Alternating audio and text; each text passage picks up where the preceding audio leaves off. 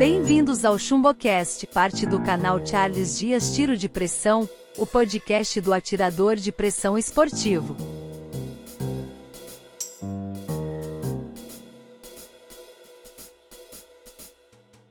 Faz algum tempo uma postagem de venda de carabina e uma notícia em portal jornalístico chamaram atenção.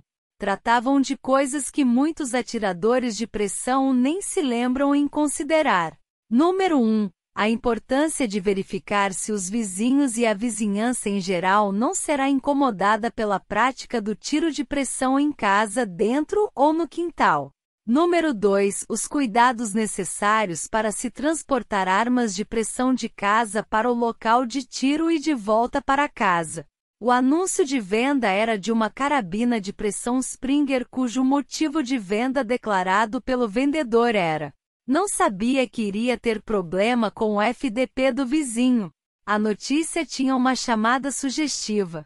PM grava abordagem a homens que carregavam tripé na zona oeste do Rio. Depois nego diz que morre à toa, e se referia a um homem na garupa de um mototáxi, segurando um pedestal de microfone na mão saindo de uma favela carioca.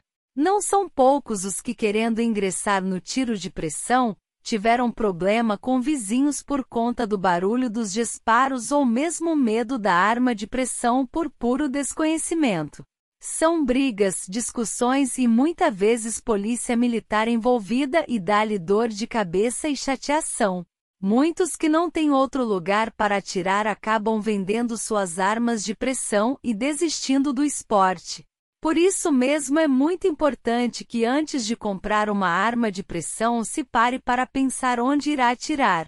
Se a pessoa tiver somente dentro de casa ou no quintal de casa para isso, será que os vizinhos não criarão problemas? Será que uma conversa será suficiente para que se possa fazer isso com tranquilidade? O lugar oferece segurança para o tiro de pressão e evita riscos desnecessários para esses vizinhos, seus animais de estimação e suas casas? A questão da vizinhança e o transporte da arma de pressão também deve ser levado em conta sempre.